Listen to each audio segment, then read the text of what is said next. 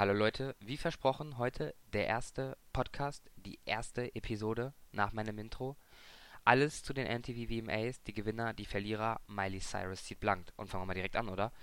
Also, Miley meinte, sie müsste sich in einem wunderbaren hautfarbenen Latexanzug präsentieren, indem sie einfach sich in einer 3-Minuten-Performance circa 35 Mal in den Schritt packt, um dann noch zugunsten der Fans ihre Zunge rausstreckt.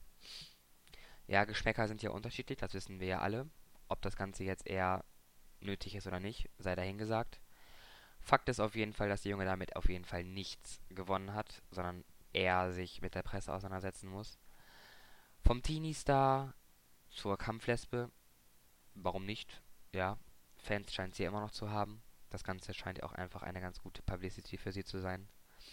Wichtiger an diesem Abend, Justin Timberlake feiert sein Comeback mit NSYNC.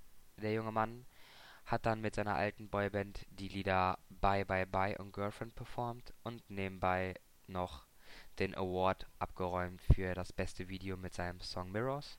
Auch gewonnen hat One Direction mit dem Song des Jahres Best I Ever Had.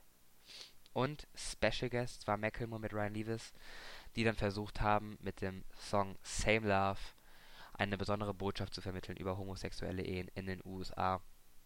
Die beiden wurden dann davon erstmal abgesehen extrem gefeiert von den Fans und haben dazu dann auch den Award gewonnen mit der besten Social Message. Das war's von mir zu den VMAs. Die nächste Episode folgt morgen. Ich wünsche euch noch einen schönen Tag und mach's gut. Bis dahin. Peace.